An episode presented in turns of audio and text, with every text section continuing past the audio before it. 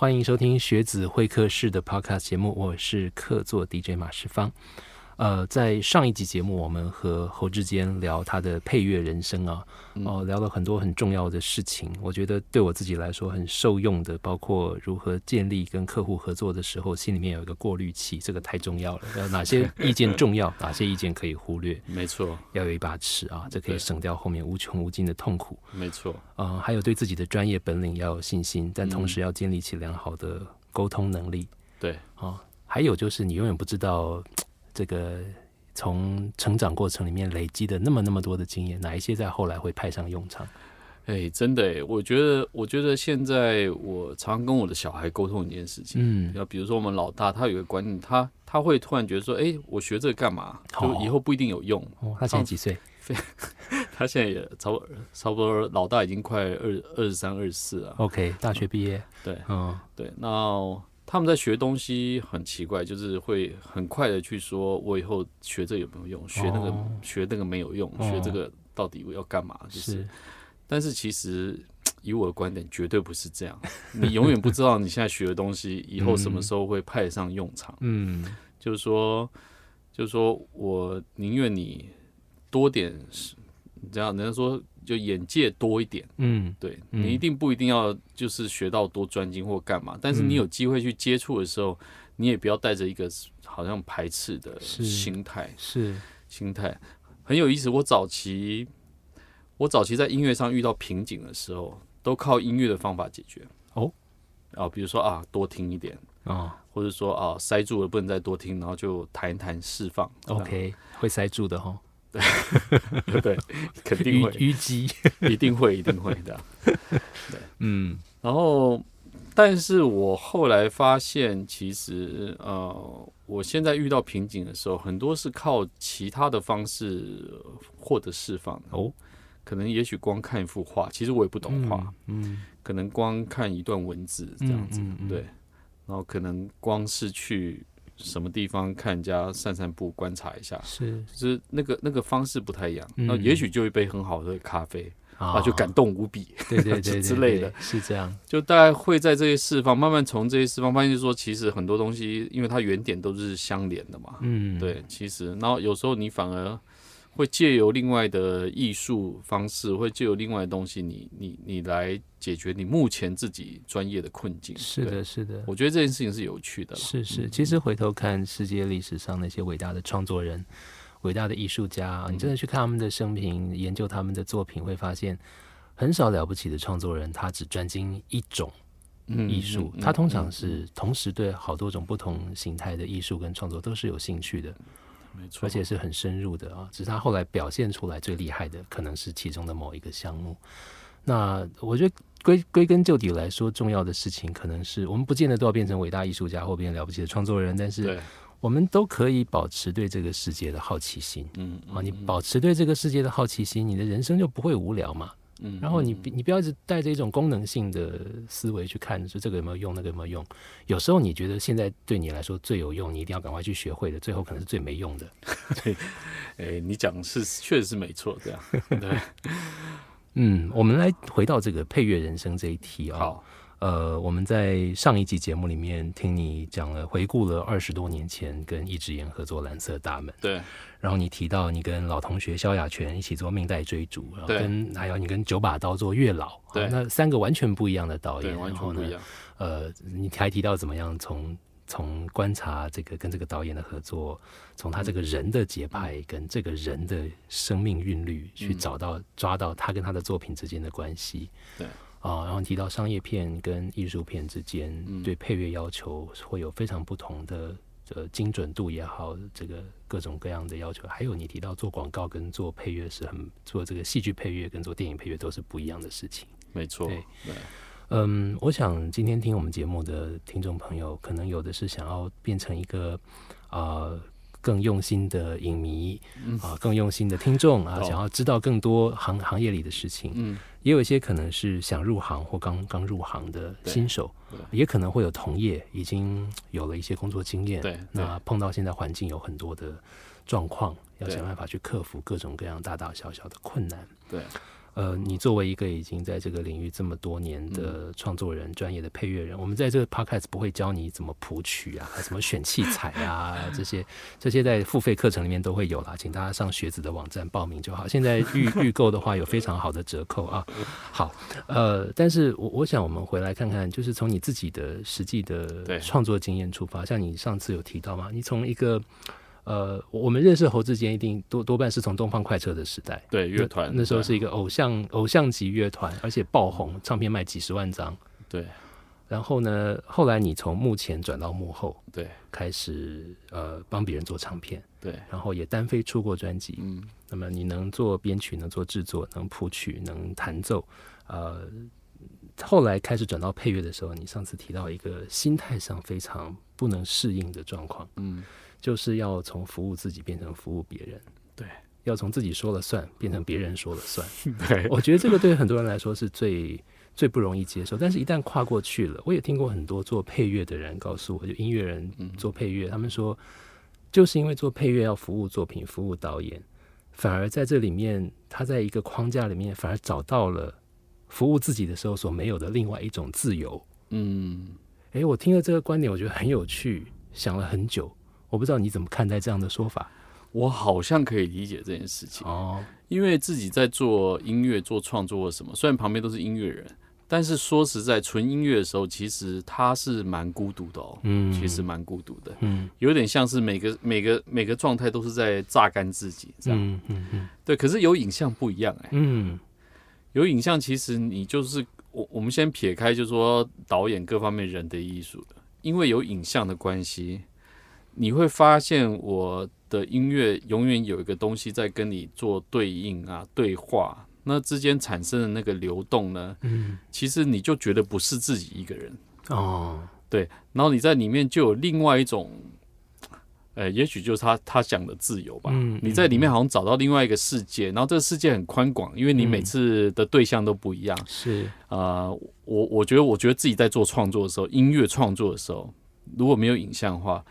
真的蛮像在在一个什么一盏灯的那个 房间里面，自己在那边在那边挤呀挤呀，就是在那边自己在那边做某种的消耗，或是怎么样这样。嗯，但是当你有影像，看着影像的流动，然后你在谈东西的时候。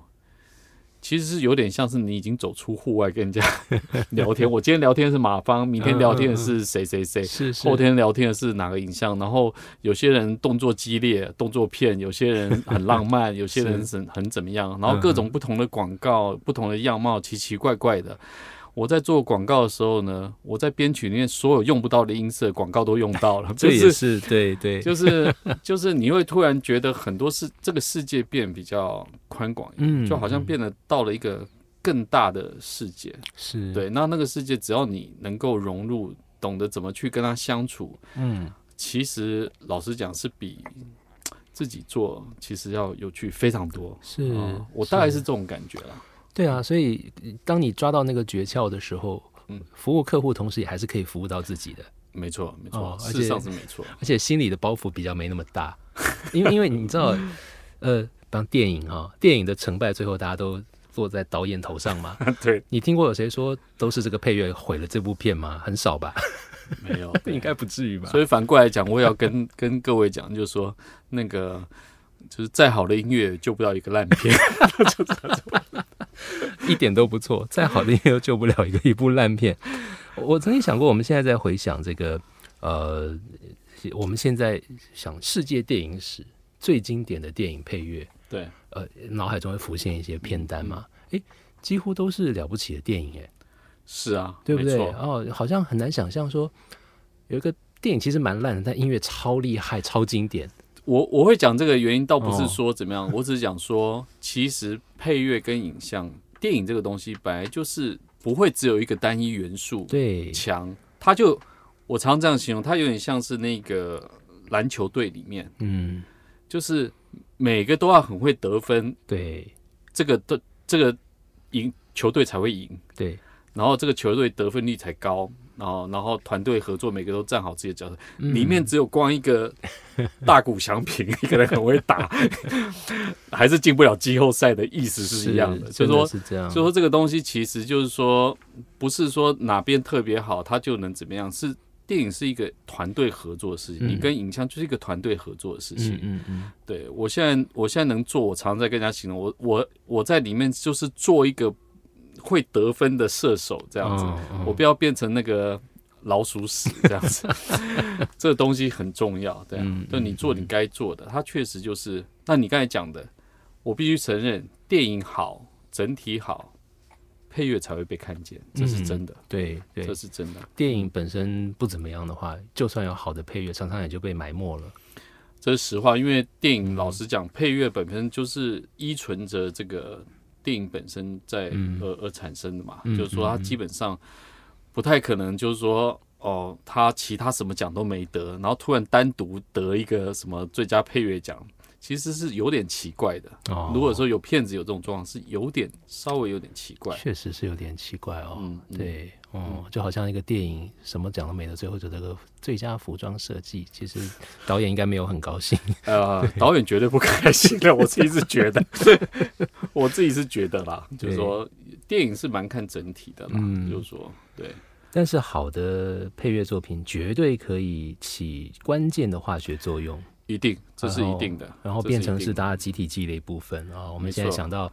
教父想到星际大战，对，想到这个克林威斯威特早期的西部片，没错，这是就是全部全部那个旋律片名看到旋律就跑出来，没错，对，我觉得这个非常重要，因为每个时期，比如说像姜威廉斯早期建立像星际大战、超人这种主题式音乐，让知道说哇，主题式音乐其实它的辉煌时代这个很重要，嗯，哦，大家看到那个。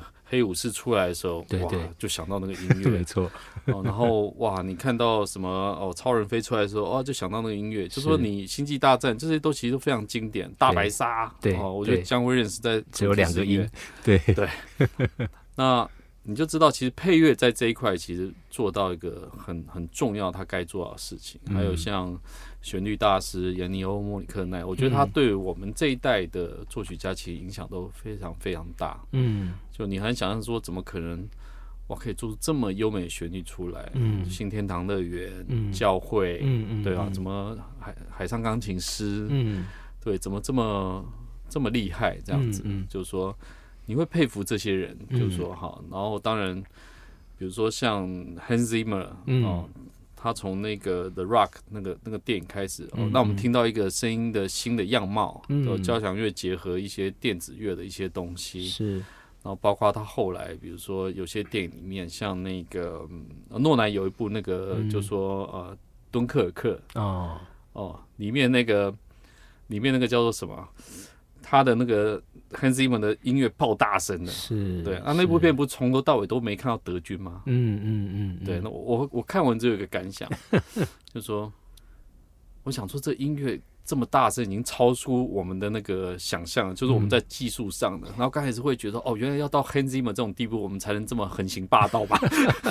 就才把音乐放那么大声嘛？嗯，但是后来发现不是，它有它解释的意义。是对，当你在一个片子什么地方。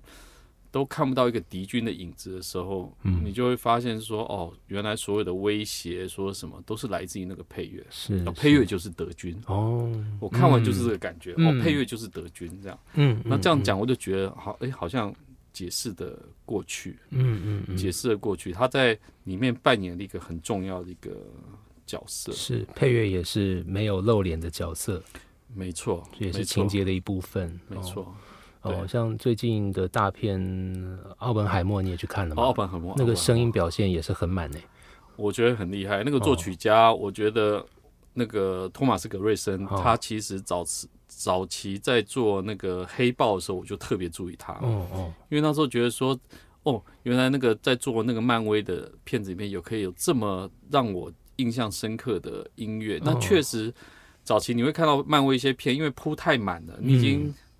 审美疲劳，对，就像你讲审美疲劳了。你你知道那个配乐很厉害，但是你就是你就是不会有什么特别的，就是好像觉得好像我有什么特别觉得让我觉得感受很特别的地方哦，就是但是我自己在看黑豹的时候，我我吓一跳，可能是因为那个题材让人有那个发挥，但是它在里面，比如说一些敲击乐器的应用啊，还有整个节拍上的一个，就是那种节奏感的掌握啊，各方面啊，其实都非常的非常的厉害。后来我就开始注意这个作曲家，嗯嗯。后来诺南在他那个《天能》里面，嗯，他真的是把那个复拍、复拍的这件事情，就哒哒哒哒哒哒哒哒哒哒变拍、复拍这种重复性的东西，在展现这个时间状态的这件事情，就是诠释的非常的。到位。就是我光听音乐，我其实就非常的过瘾。是，结果发现这次在奥本海默，他也有用类似的手法。是是，然后你就会知道说，啊，其实太有趣了。就是说，你你你永远会被这些伟大作曲家。开启了一个什么东西这样子，是，然后更不用讲，就是说这一辈子都影响我很深的，比如说像坂本龙一这样的角色，嗯嗯嗯，一个有这么有东方色彩的，然后从末代皇帝，然后一直到后来，不管是他每个时期建立的一些风格，对，因为其实他也很商业，对，很商业的东西也很多，他可以的，对，但是他也也也让自己有一个。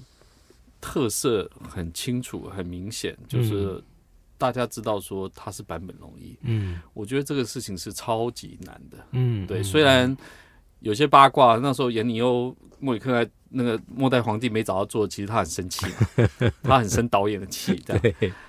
但是我不知道，我不管如何，虽然我很爱严尼欧，也觉得他做末代皇帝一定会有很厉，也也不会不厉害。对，也一一定会很厉害的旋律。但是呢，不管如何，我还是觉得这件事情还是好像还是应该版本容易做比较特别。是是是，就是有这个感觉。对，爷牛爷爷，你伟大作品很多了，不差这一步了。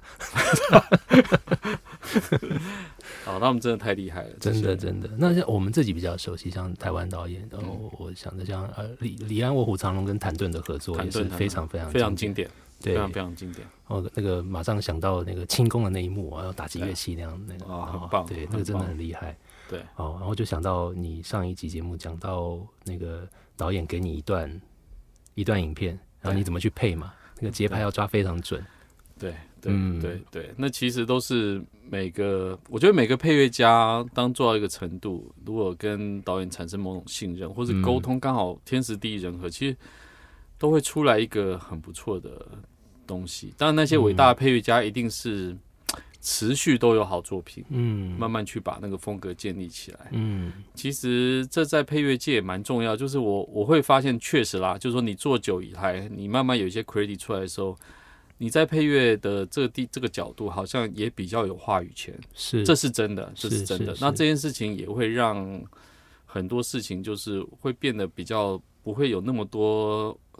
杂讯的干扰是这是真的，嗯，就就是说，基本上就是说，其实，在配乐也要蛮努力的，就努力做到说，大家也认可你，觉得说，哦，你你说的好像也也也，我也要注意，我也要尊重这样子。对，但你现在站出来说话，大家都会竖耳听啊，好歹拿了这么多奖排出来是吓死人嘛，对不对？然后以前也是有很很辉煌的战功啊。但呃，另外一个我觉得蛮重要的是这个呃，你你你跟客户之间合不合？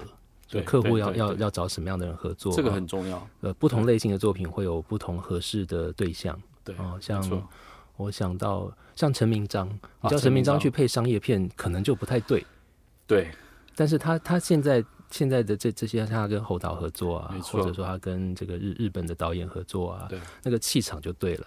或者帮纪纪录片做，哎，可能就就比较这个气场对的时候，那个那个气氛就对了。对，哦，啊，林强也是，林强也林强跟侯导跟贾樟柯的合作，对他他也好像不太适合去配商业片。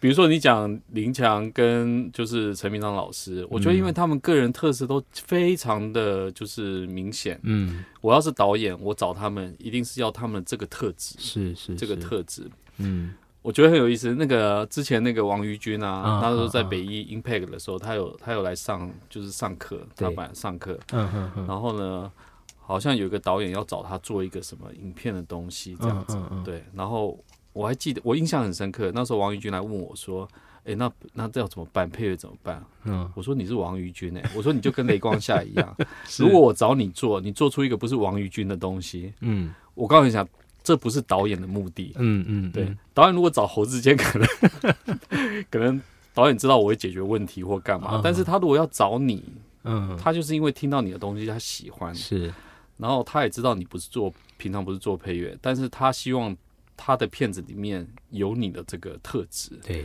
我觉得其实陈明章老师或是林强，嗯他们就有这种这种魔力，嗯这这东西很重要，嗯就是这个东西可能对一个就是独立的音乐创作人或是有特色创作人，其实是蛮重要的一件事情。是基本上对，是，嗯，呃，我我林声祥也是这样，我觉得林声声祥生平第一次做配乐是大佛普拉斯，他他那时候接到这个 case，嗯他非常害怕，就像你讲的，配乐没做过，电影配乐，而且大导演找我，没错好，像事情也很严重。假如是一个小小的纪录片也就算了，嗯，这个好像有点事情有点大条，他就跑去问林强，约林强出来问强哥电影配乐班啊。这你确定他没找错人？林强 想了很久，很认真的回答他的问题。真的哦，对他的回答就是：“阿，得跨点影啊，他的快点一啊，样。得跨点影啊。然后这句话的回答很像侯导讲话的方式，阿得跨点一样。对，”我觉得最神奇的是，声祥听懂了。对，哎我觉得，我觉得这就是重点。哎，你你你去看大佛普拉斯的时候，你去听那个音乐，我自己是配乐，我我我记得我印象很深刻，嗯我坐在那边，我会想说，嗯，如果是我做会怎么样？哦，这是一个习惯嘛？对对对，我就想说，对我也会做的不差，嗯，，对，但是你会觉得就是说，可是我做不出声响那个味道，哦，这个东西就很重要啊、哦，我会去理解，就是说，这确实得要声响来才有那一个嗯他跟骗子中间的这个化学作用。嗯，那因为我认识中岛也很久了，知道他那个龟毛的那个 那个，你知道嗯那个点在哪里？OK，要跟中岛合作其实是非常困难的，不容易的。中岛不好意思，虽然我跟你很熟，但是是不容易。我想他自己也同意了。他自己也同意。对，对我跟他聊天都很好聊，但是哦，一工作哇，就全副武装，你知道吗？对，但是我知道，我知道中岛为什么找声响，嗯，包括后来比如说中岛为什么呃，就是跟卢律明可以长期合作。是，是是，那你就知道说，有时候就是要那一个东西，嗯，那个东西，那个嗯。那个独特的东西是声响独有的，嗯。那个独特的东西在频率的处理上是卢律明独有的，嗯，这个东西是他们的长处，嗯。他们本身就是就有点像是我看到马芳哦，我看到马芳的一个呃什么特别的东西，这个东西是你独有的一个、嗯。一个一个品味，一个什么，嗯，那这个东西是每个人独有，所以别人也没办法去取代。嗯嗯对。嗯嗯。我觉得有些导演他有这个功力，嗯。有这个眼界，嗯，那这个东西就是蛮重要的。我们自己在看乐手的时候也是这样，对，真的，对我找乐手来合作的时候，嗯。我我其实也是觉得我好像觉得这个乐手有这什么样的东西，然后我可能也没把握，但是我知道可以有些什么东西出来，嗯大概这种感觉。对，嗯嗯嗯，对你刚刚提到卢律明也是一个很好的例子，是啊，是啊，我觉得他的手背区蛮广的，不同类型的电影都可以处理，而且都能够给出一些不是那么理所当然的东西。是是是是，嗯我觉得跟他玩团或者是跟他个性的一个某个特质也是有点关系。我觉得这这也蛮好的，因为嗯通常呃，就是说。但我跟他也没有熟成那样啦，就是说基本上，但我们见面也会开玩笑，是吗？但是比如说我看他的作品，或看他呃的方式，就是说基本上呢，呃，我会觉得本来像卢立明这一类的配乐家，通常有可能就是在沟通上可能会会稍微比较吃亏一点，不知道，哦就是他的你知道他讲话的方式啊，然后他那个有一个自成艺术家的那种，你知道我意思吗？就是那种样子啊，对，就觉得旁边应该有一个经纪人带他什么，可是后来发现不是这么一回事，就是说其实他嗯，他自己找到一个自己的方式是去啊、去把他想要那个独特的东西去，他很聪明的去内化成一种沟通的语言，嗯让他的客户买单。是，我觉得这很厉害，这太厉害，这也是沟通的本领。没错，这也是沟通本领。对，这这也是沟通的本领。对，把本来可能是 bug 的部分变成 feature。没错，嘿，反正大家觉得还蛮神秘的。那但是话说回来，侯志坚也能做出只有侯志坚做得出来的东西。一定一要客户找你，一定就是看中只有你能够，不只是解决问题，也能够创造出只有你能创造的特别的一些什么。对，就是哎，我这样自己也不能讲对啊，就是当然是啊，我意思是说，客户当然会从我一些作品去理解，或者说我也因为某些作品可以跟他们沟通，就是说我可能觉得怎么样比较好玩之类的。嗯，当然我也不否认，很多人是想要来我来解决问题，他也觉得说，反正。我也不知道为什么，以前做广告的时候就是最麻烦的，说没办法解决，反正到后来都是我在这收尾。对，我我我们都很有兴趣听听实际的例子。你不一定要讲商品或者客户，但是到底解决了什么不能解决的麻烦？唉，我觉得 先叹一口气。对我以前做广告，常会遇到，就是说真的在最后一刻才找我，比如说剩下两天，剩下三天，两三天，我也不知道为什么。那我那。我就想说，你怎么一一开始就不来找我啊？然后你知道我听到最有趣的答案是什么？啊，制片都会跟我讲说，呃，因为你太贵，所以是他们去找了便宜的，就发现搞不定。但是我觉得你你怎么去定义这个价格跟价值这件事情？嗯嗯，就是说，到底我我我有很认真的，就是好像。忘记跟杜哥跟肖全聊过这个问题，后来我们的结论就是，其实最专业的最便宜，最专业的最便宜，因为最专业的人他一次到位，嗯，他帮你其实省下很多时间，其实也帮你省下很多钱，真的。对，那这句话听起来好像有点矛盾，但是其实他是的，因为对，因为我们找以前在录音室找吉他就是这样，比如说你在外面看到 pub 会看到很厉害的吉他手。啊。然后你也不想要封面老师那几个老师，江建明老师啊，李方来老师，是是。然后你会，你制作人久了，你都会心里想要说，再再看有没有别的来个新面孔，talent 或怎么样，绝对不是江建明老师或李方老师弹的不好，绝对不是，因为他们太专业。可是因为都是他们，对对对，都是他们，你就会觉得说，哎，那我应该来试试看新的。嗯。然后你去外面 pub 听，哇，好厉害哦，哇，你也觉得现场听很炫哦。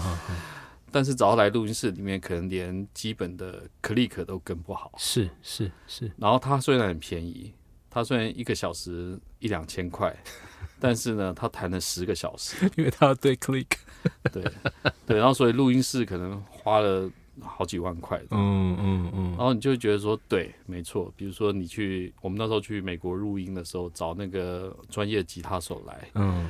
然后他是算一小时多少钱的，跟台湾白 case 算法不一样。台湾就是一个 session 多少钱？对，哦，台湾是很多时候是算手一手多少钱？OK，也会这样。哦，但是你看国外的乐手都是就是 per hour 多少钱？per hour 多少钱？嗯嗯。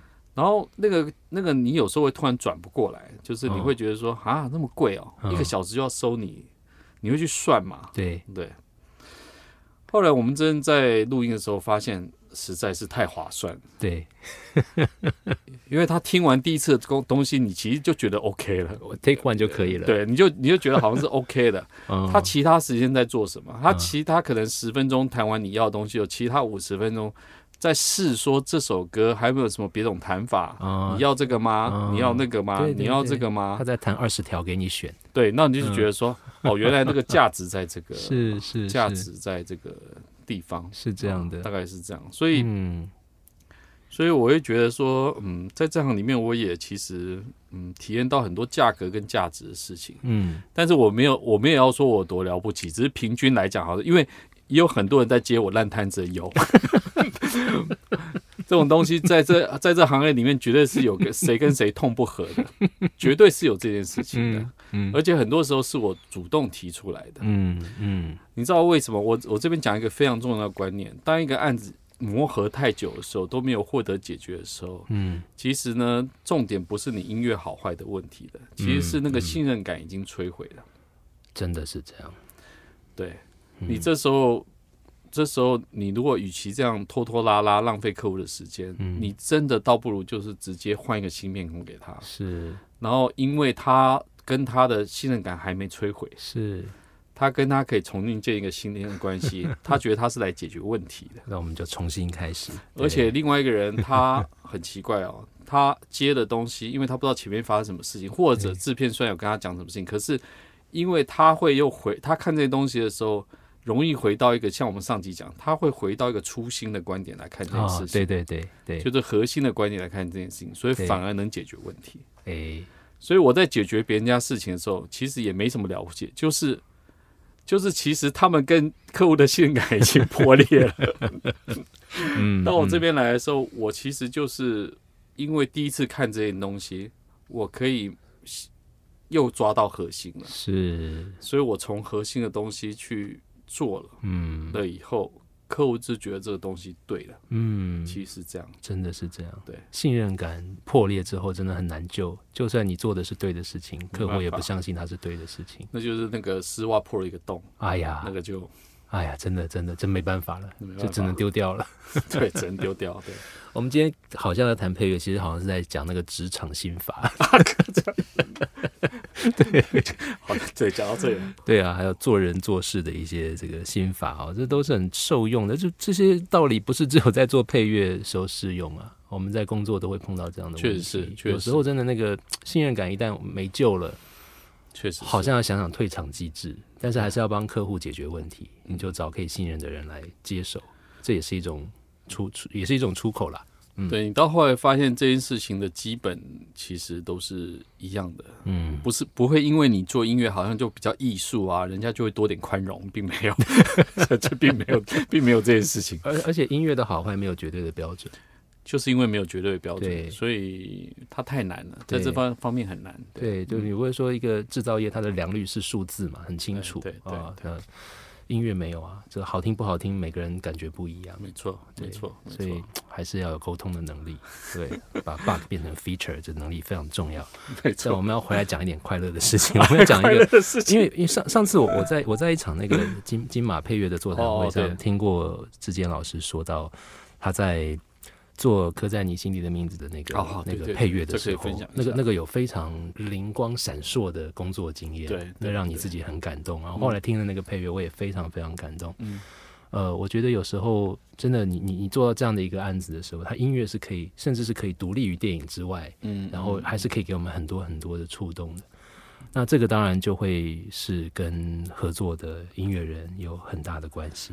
对这段我真的可以分享一下，因为我其实有好几部电影都因为比如说跟就说合作的音乐人，然后他出来的一个就是说我自己原生没有设想的，就是他到达一个就是说有有比我原来期待要更高的高度。嗯，那这件事情其实就就我觉得蛮有趣的，因为说实在在做科在的时候啊，老实讲那时候其实是可以用一种很。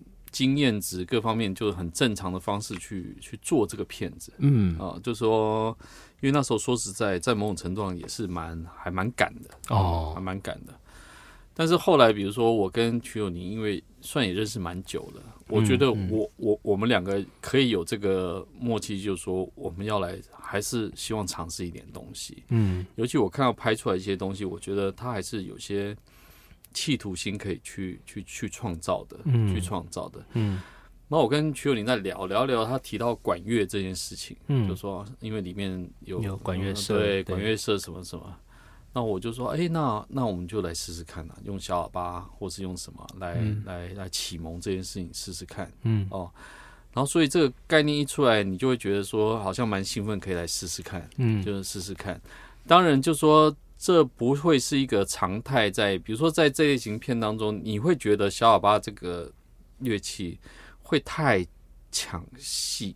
小喇叭一出来，的确就是一定会抢，没错。对，所以它其实，在我的经验法则里面呢，呃，要么就是很厉害，要么就是，要么就是就是不是我们想象的那样，哦，就是会有会有这样，就是一个险险棋啦，一招对对对，它是一招险棋，但是。但是那但是可以试嘛？我们就试试看，既然还有时间，就试试看。而且我提出一个还蛮大胆的、大胆的做法，嗯，对，是跟那个叫做，我就跟局长说，我们要来试试看。我说我跟肖小泉的片子，我们已经试验很多次了，觉得呃有点半即兴的东西出来，会有一个很特别的效果。半即兴的做法就跟之前上上次你提到那种已经有一段完整剪好的，完全再去对是完全不一样的，完全不一样。就是说我们保持一半的有机性，那一半就是说呢，我可以先做一些，比如说旋律的 concept 给你，就是说我们确定说这个东方向是可以做的、可行的。所以那时候我我其实就是开始在旋律就是。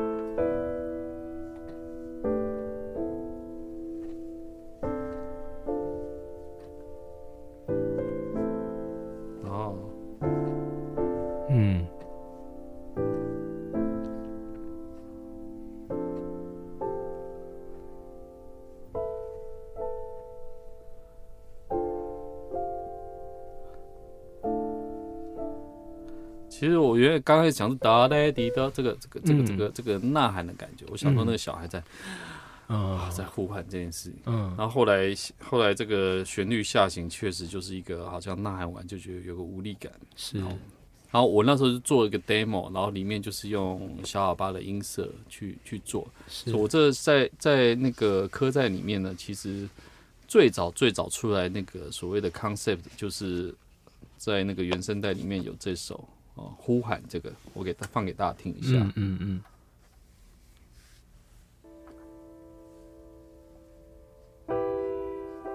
啊，嗯。哇，那我下吧。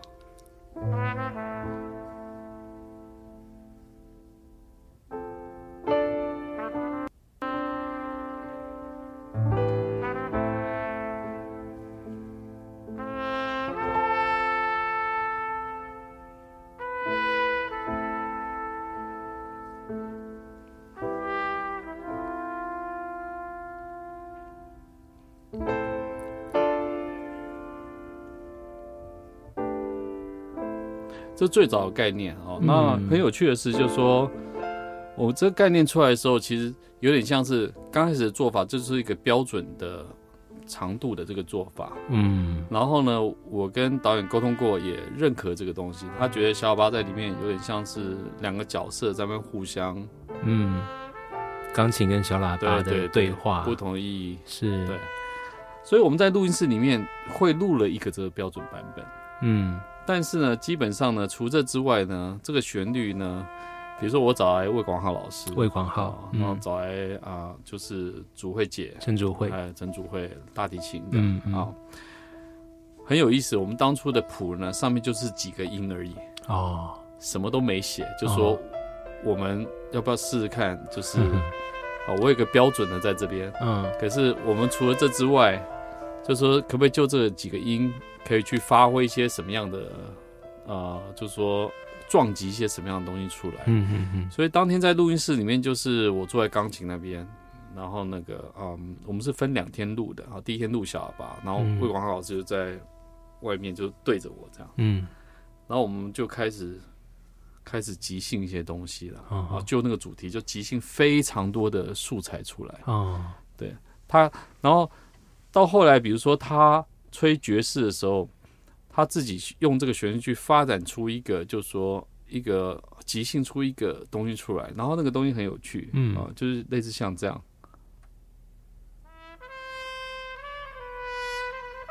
他是哒嘞滴的，可他变这样，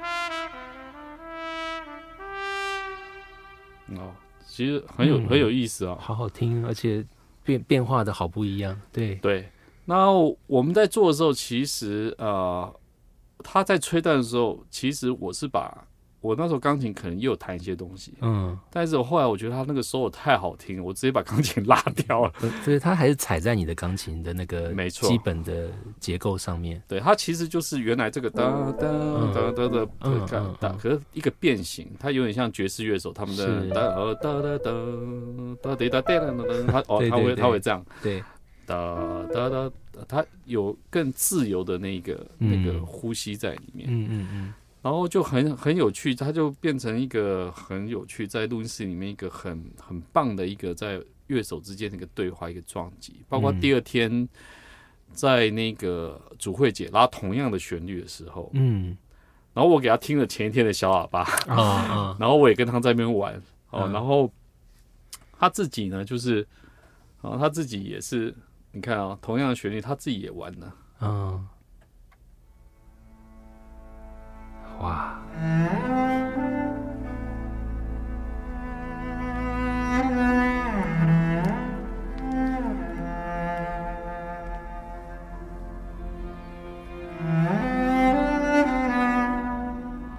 就是很迷人。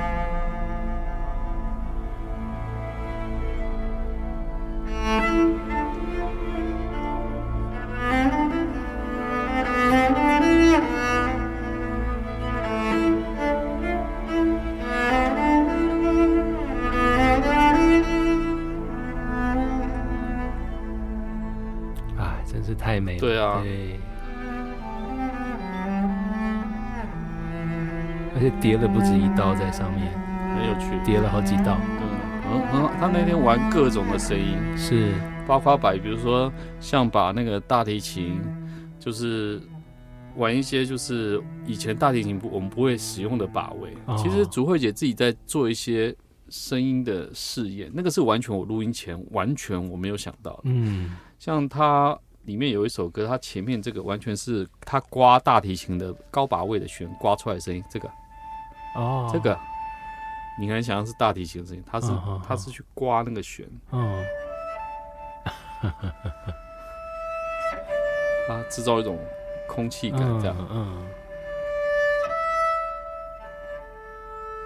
哇，哦，因为后来有人问我说这段是有什么拉的，不就是大提琴？是。那，然后我觉得就是整个在那个录音过程中，其实你非常的就是享受在那个状态。嗯然后到后来，甚至有一首歌我印象非常非常深刻，跟主慧姐就是录到最后，就是大家舍不得走，你知道吗？哦哦，舍不得走，然后在录音室里面就是就想说啊，那那那我们就啊最后合奏一首好了，嗯就是合奏一首好，然后也没有 follow 主题旋律，也没有什么，就只是当下的感觉，我就、嗯嗯我就我就说好，那我们来做个结束啊，不管反正就录一个我们开心的这样，嗯嗯嗯，好，那我记得我那时候就开始，比如。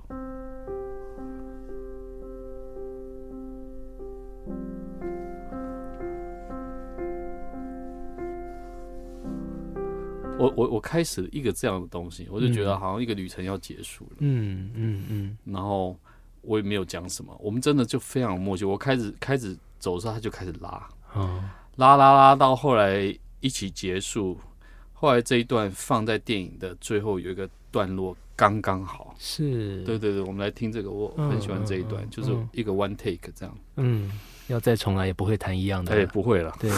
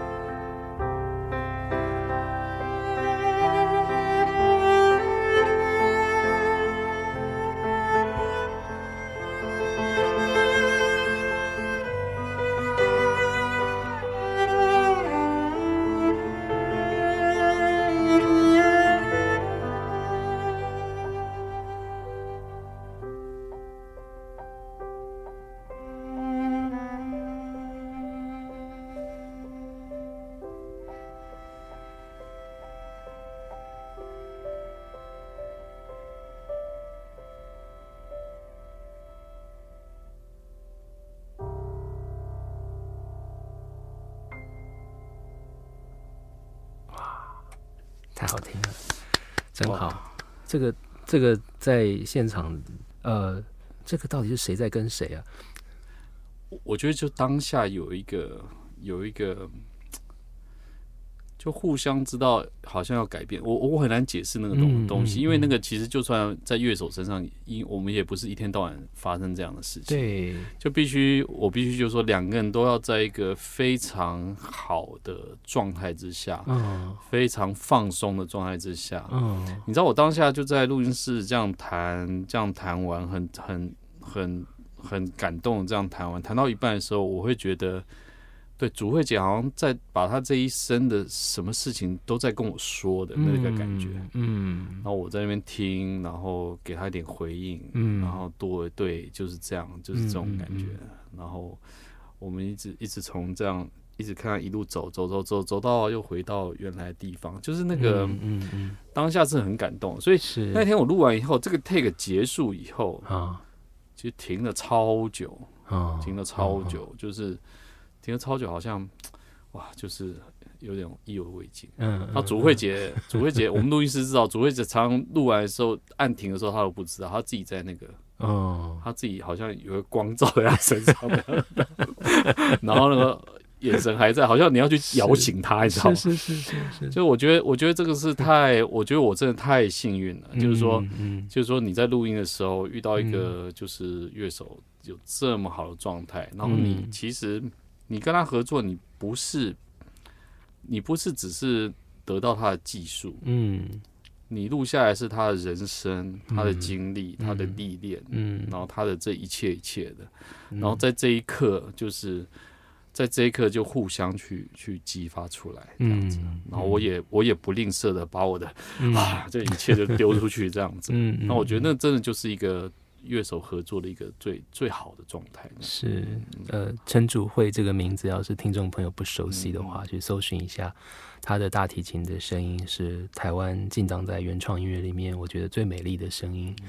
然后他的人生经历之曲折啊，这个三言两语说不清楚啊。刚刚在休息时间，这个志坚跟我说了，主慧姐这这段时间提到一个细节，我觉得还蛮触的。你听到他的手。对，那个一个音乐人的手，我们觉得他要好好保护啊，保养啊，他是拉琴的手，但是主会不是这样。对他，他他在那个花莲还是台东，在在在，因为整理他那个农地，然后整个手都被这样，就是就像你讲，就会说哇，天啊，这这是那个拉大提琴的手。嗯，但是当下我觉得那个手非常美，就是你会觉得说，对他就是带着。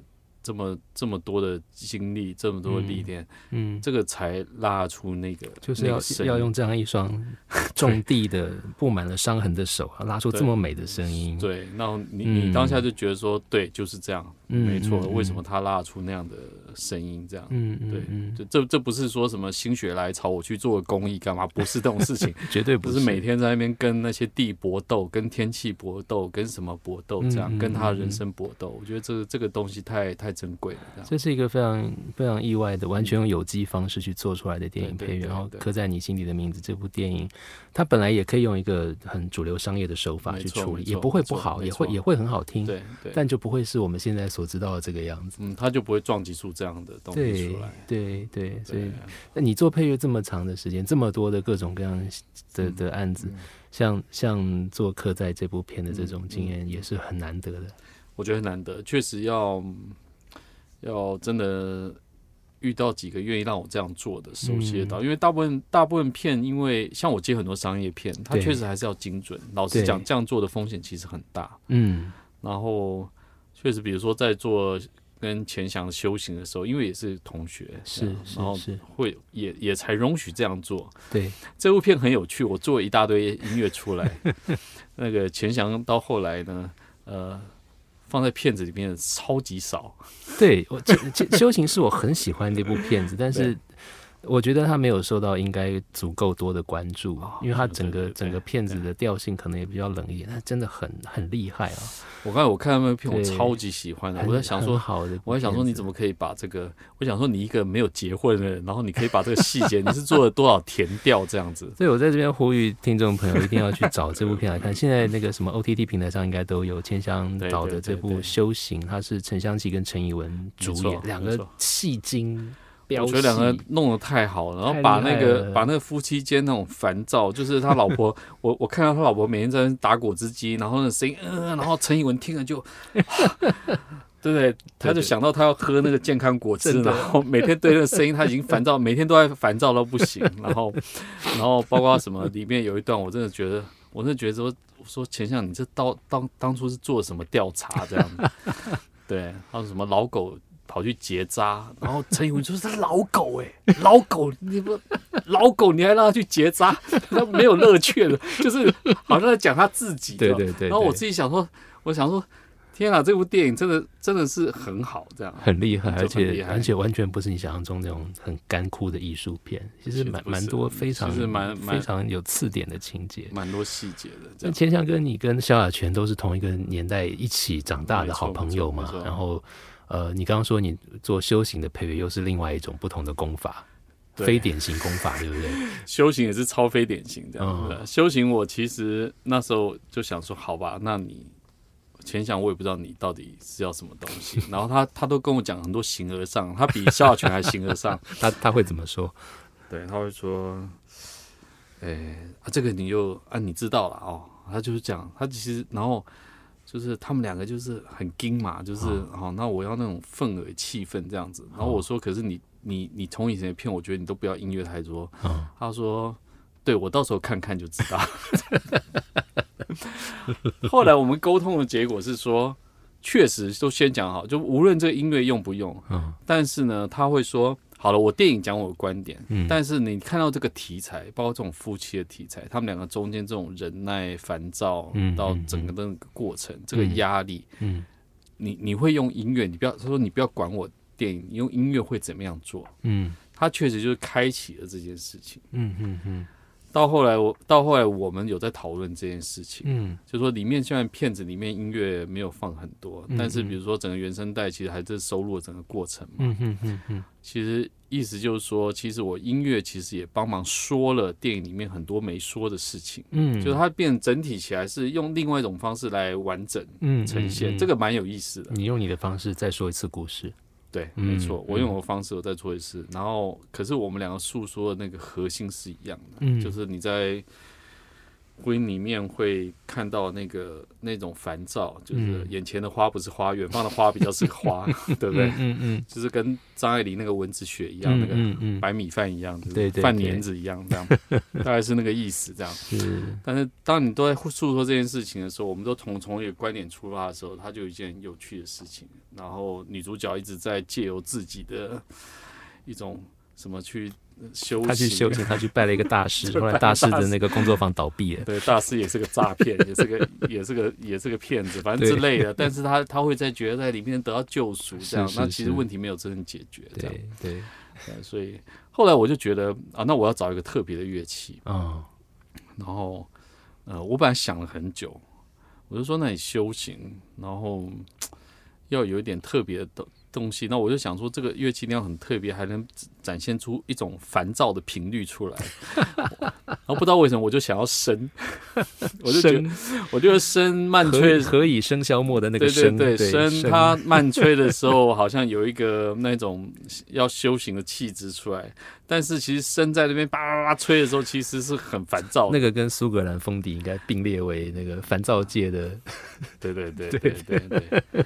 然后我就觉得超级有趣，我说不行不行，我一定要找 声。然后之后刚好之前我在南医大上课的时候，本来就有一个非常有才华的茉莉，她本来就是声，她那时候在 YouTube 上很有名，拿声吹那个马里奥。哦，对然后哦然后后来他自己都常常跟法国艺术家表演什么，是有时候他有很多这方面的是是是，这个乐器一拿出来，大家就就会很好奇了，就对对对期待了，对对对。然后他也不是传统吹笙的那种 嗯那种状态的人这样子。嗯然后后来我就给他一个旋律，然后我们就开始在玩，好然后等于是然后又找另外一个 percussion 手了，哦，那个 Alan，然后他也带了很多东西，我们在里面也在试各种不一样的。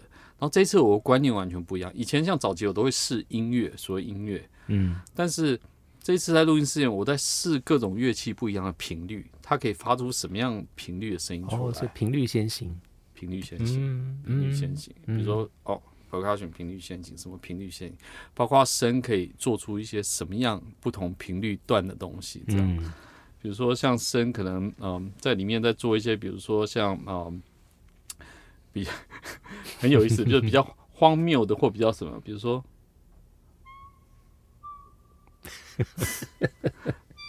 就是那小小的那种不舒服的，然后呢，嗯，哇，就是 真的很烦躁，这个声音真的是，真的很烦躁的。对对对对对。然后他会可以这样，哦，他这个频率又跟很多电子乐的那种坡的东西很有一种很奇怪的和的东西。对，但它是纯类比的，对，它纯类比 它是它是人肉吹出来的，对对。然后它很有趣，这样，然后它会有一个。它吹高音的时候，会很像蚊子在旁边叫，很嗯烦，嗯嗯嗯，然后就很像在唠叨，很像在干嘛这样。那我觉得非常有趣，我们就试了很多这样的东西。嗯，然后哦，后面再敲类似波的东西，对对，后面有个波，对，对，就很有意思。我们就玩这些东西。嗯然后，但他吹慢的时候，比如说我让他的主题用声去吹，哦，就是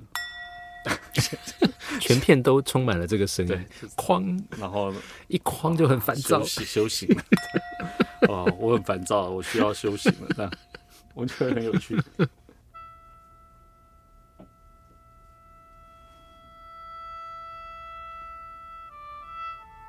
我，在树旁边，然后练太极这样。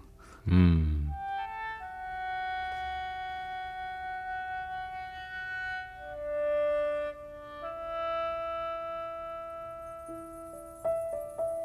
风吹这样，啊，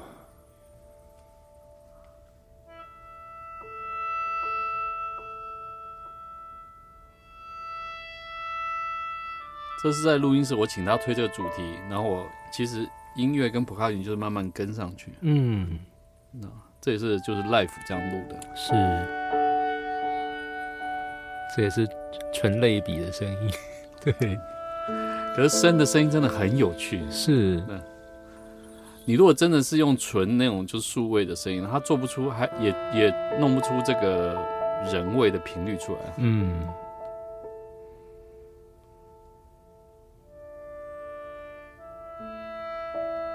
对，这音色真的好特别哦，嗯它好像介于手风琴跟苏格兰风笛之间的那个频率，对，它就能能闻能文能武。能文能武，对对对，对，所以我当初其实就是，啊，就是我有一个钢琴的这个旋律嗯给他，然后我们就互相交换。嗯就有时候我弹主旋，他吹根；有时候他弹主旋，我吹根，嗯这样子，嗯就是大概有这样子一些互动然后包括其实，在那个呃整个那个 percussion 里面，其实也做了很多的一些，比如说做氛围的尝试，比嗯如说做氛围的尝试，就是我很喜欢，这是手碟，手碟，嗯，hand drum，对，嗯，长得像个锅锅子，对，长得像锅，那可以扣起来的锅子，对不同音这样。那有时候我们在做配乐的时候，其实是拿这个来做一个，就是说，只是一个空气感的东西，嗯，只是一个空间的一个嗯。状态，它并不是是有一个明确的旋律或什么，但是它就是有一个嗯。制造一个氛围在里面。嗯。对。你记得修行里面其实有一段是，呃呃，陈香琪一直一路一路经过一个地方到楼顶去找那个嗯。啊，包括又看到她老公以前的那个对象是是的那种整个过程，那整个过程其实很很迷幻，对对对。就，整个其实很迷幻。嗯。那时候其实我们有用，就是说整个的整个用音乐就制造一个一个氛围。那那个那个氛围，这时候是因为《神侠行》里面有个心魔在里面，对他心魔，他这个心魔，他一直在有个心魔在纠缠他，嗯。对，所以他就在那个整个过程中，他其实都在对抗这它里面的一些一些一些焦躁杂讯的部分。那这个东西从头到尾都没有很很集中，所以其实他就是在制造一个。这种心心心很乱的，心很乱的一个空间感。嗯嗯。那你看音乐其实没有一个很明确的东西，它就是利用配乐来做一个，就是这种这种这种氛围。对。然后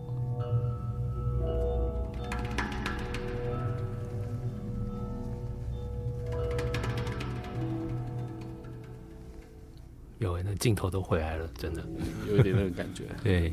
我我之前在跟那个一夜高露做那个有些演唱会的时候，嗯，在在一些宽阔场地，在开场的时候，我们有时候就会做那样类似这样的东西，嗯，就是说那时候是跟冠宇，就是嗯嗯，伊利的老公在沟通这件事情的时候，嗯，他们会想要前面只是制造一个好像在暗夜里面的海浪的浪潮的感觉哦，它有点随机，是，可是它一波一波的。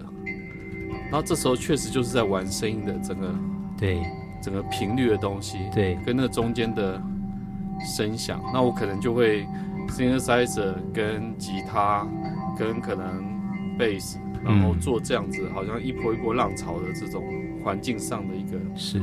流动这样子，它是整片整片的，它没有具体的结构，它没有具体结构，但是它创造了一个整个空间这样，而且它是有动态的。啊，它是有动态的，这样，因为它很有机，这样。对对对对，这也是其实那时候在做修行的时候，尝试的一些东西，就是去去模仿一些内心的那个状态。嗯嗯，对，是有点行为艺术家的那个 那个东西出来了。对，但是还蛮有趣的，效果也非常好。对，像千祥这么省配乐的导演，最后用在电影里面的段落，效果也都很好。对啊，还还。还蛮就是开心有这个过程的，嗯，跟不同的导演的确就会做出不同的东西，因为作品风格本来也就完全不一样。所以到后来我就对这件事情其实有点有点上瘾了。哦哦，是吗？对，因为像那个接下来有一个还没上映的片，像《老狐狸》，后来我就找更多乐手来玩。这是还没有上映的片子，但你要偷偷先放给我们听是吧？哎，可以，是吗？我我有得到导演的同意，得到导演同意，所以可以先偷放一点。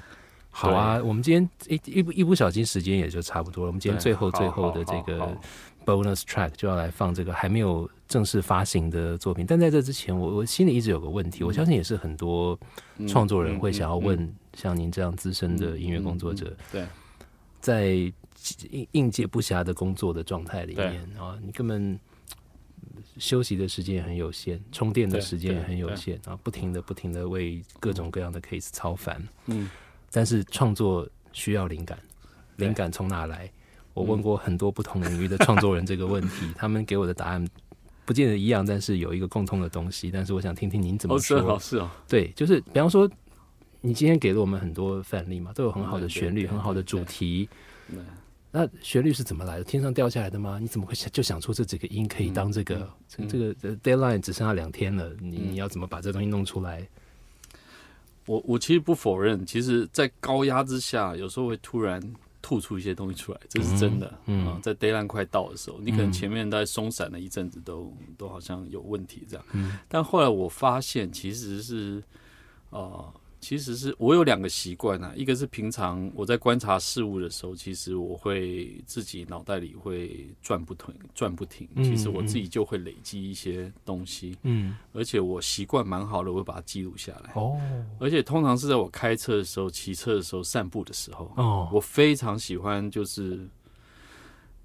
走走一个地方，走到另外一个地方。嗯嗯嗯，我觉得在散步的过程中，其实往往就是突然有什么东西会跑出来的时候。怎么怎么记录呢？现在很方便啊，就是就是手机拿起来。对，早期我都会安慰自己啊，就是反正记不住旋律，就表示它是不好的旋律。但后来发现其实都在欺骗自己，后来后悔的不得了，赶快记下来。就是赶快几句也好，就是记下来。嗯嗯。那当然，我就有很多小的片段。对。但是很多时候我是蛮凭直觉的，嗯，我是蛮凭直觉的，就是我会很注意，就是当下这个影像，或是这个，或是去开会当下的感觉是什么，嗯，对我，我偷偷告诉大家一个小秘密，就是很多广告的 jingle 啊，我都是在跟客户第一次开会的时候，嗯，我就已经写好了。哦，对你一脸看到一眼看到客户的脸，旋律就有了。然后比如说客户说：“哎，这个叫什么音啊？” 然后我就会开始就我我的手就开始写了，就是开始写了，就因为我当下突然有那个在沟通过程中有一个有个什么东西，嗯，就直觉哦哦这个。哦出来了，这样哦，我就会记下来了。嗯，对，然后我就会。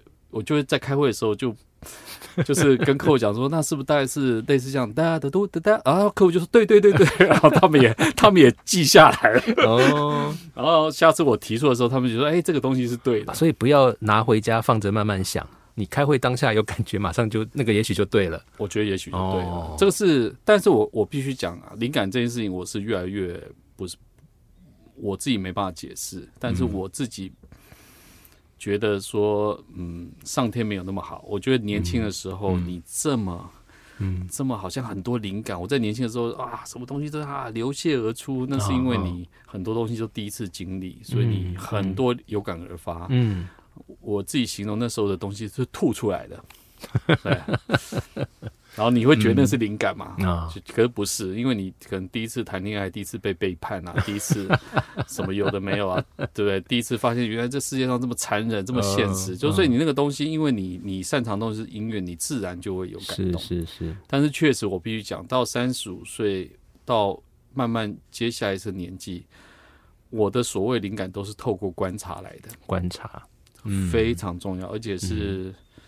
而且是观察入微很重要，嗯，对，仔细的观察，仔细的观察，看到平常看不到的东西，没错。而且去去，我所谓观察是要你观察以后，你吸收它，你用你方式去理解它。那这个东西到某个重要时刻的时候，它就会变成所谓的好像灵感，嗯。但这个东西其实是老实讲，是你在平常就有去。消化，嗯，看过的，嗯，虽然没错，你讲没错，我非常忙，很快速或什么，但是我不会放弃，就是慢慢观察的时间，嗯，对，其实我觉得，呃，蔡明亮的电影有这个特质，对吧？他强迫你观察，对对对，一般人不会在那边看一个老太太在旁边弄整理垃圾，整理二十分钟，对不对？你不会干这种事情，对，但是他强迫你观察，他强迫你看那个插镜头动作什么要插，为什么要插那么久？因为我们平常不会。注意到这种小事情，嗯，可是你看久了，你会弄一些门道出来，嗯，就是你会知道说那其中的到底意义是什么，它还是有意义的，嗯，对，一个一个学徒为什么要洗盘子洗那么久，对吧？嗯，就是为什么师傅只教洗盘子，然后他在里面有有体悟到什么事情，嗯，那我觉得现在在这种社会里面，或者在这种快速里面，大家只注意一直往前走往前走，其实忘了其实。呃，很多东西其实要深入观察一点，那这个东西可能对自己的领域都是非常有有有帮助的。嗯，那我尽量在观察过程中去理解那个核心的东西是什么，我去抓到那个重点，然后我啊，也也也可以这样讲，我很聪明的运用在我的乐器上面，这样子，嗯，对，嗯，把这个东西就是在处理的时候，我熟练它，我理解它，然后我表现出来，是，嗯。所以坐在家里等着灵感掉下来砸到你脑袋上是不行的，平常就要就要不放过任何对。鸡零狗碎的时间，对，随时都在储备材料，不要再抱怨人生了。我问了那么多我敬佩的创作人关于灵感这一题，大家给我的回答 归纳起来大概就是你要先有纪律，才才能有所谓的灵感。你你你这句话讲对，其实纪律对创作人非常非常重要。嗯，其实非常非常重要。所以对于普通的乐迷或者影迷或者书迷来说，我们想象的艺术家好像都很耍神啊，都很散漫啊，都很什么都很浪漫啊，什么什么都很情绪化。但是真正呃以创作为本职的艺术家、创作人，嗯，没有例外，都很有纪律。真的，对我，所以我们的公司是正常上下班的。哎，你看我们的路易斯蒙点头，对对对，是这样的。但是我们还是能做那么多事情，就其实就是说，你知道为什么我以我以前很快就有一个感想，就是说我如果熬夜一天，或者我不规不规则一天，其实影响我后面整个好几天的工作。是的，是的。然后这件事情其实一点好处都没有，真的。对，但是我我其实反正也习惯了，每天就很 routine 的，嗯 routine 的，很 routine，每天就大概知道做什么事情。晚上我也也能好好睡觉，嗯嗯。对，虽然事情非常多，但是其实你就会发现，就是规律有的好处是对，它会让你熟练，然后也会让你对你的工具其实嗯有更好的表达，真的。然后再就是你也会。把事情其实做更效更有效率更好，会兼顾蛮多事情的。嗯嗯，对，嗯嗯，然后也比较没有时间抱怨。大家都听到了哈，所以呃，这个早睡早起、纪律规律的生活、健康的生活，对创作绝对是有益的。我告诉你，这个真的非常非常重要。我可以，我现在可以就告诉你，其实非常非常重要，而且。真的，你不要小看规律这个事情。你每天弹琴四小时哦，十年，啊啊啊嗯，十年你就大师了。这样，对，每天四小时，说得到容易，说得到容易。对，不过这就是过来人的心法，就没有没有捷径嘛，就是这样。对。好，今天真的收获超级多。最后我们还要送大家 bonus track，就是要放这个还没有上映的电影。这部电影叫做《老狐狸》，哎，老狐狸，这个导演是萧亚全，也是萧亚全。萧亚全的下一部作品，对对对，哦，蛮有意思的。嗯，然后他是在讲啊，一九九零八九年代那时候的一些发生的一些事情，这样。然后小孩跟。父亲的，还有就是说，他看到一个企业家中间的一些观点、嗯，价值上面的一些影响，嗯，那我我也是大胆的用了很很多管乐这样子，OK，那我找了小恩啊，然后管浩啊，然后在录音室就大家又吹的很爽，然后郑钧打 percussion 啊，这样子就是很开心，都是武功高强的乐手，对对对，嗯，我现在就是发现就是必胜之道就是找武功厉害的人来。你就会发现，你有会有更多的惊喜，这样。嗯，这是最美好的撞击。那我们今天最后就以这个老狐狸的音乐的这个抢先试听版，作为我们这一期学子会客室 Podcast 的结束曲。在最后再提醒大家一下，侯志坚要把毕生配乐心法化为极其精彩的线上课程。然后呢，预购期间有超级好的折扣，有兴趣的朋友上网查一下，绝对不会让你失望。啊，谢谢谢谢谢谢马芳，哪里？谢谢你给我这个机会，知道这么多珍贵的心法跟心得，谢谢谢谢。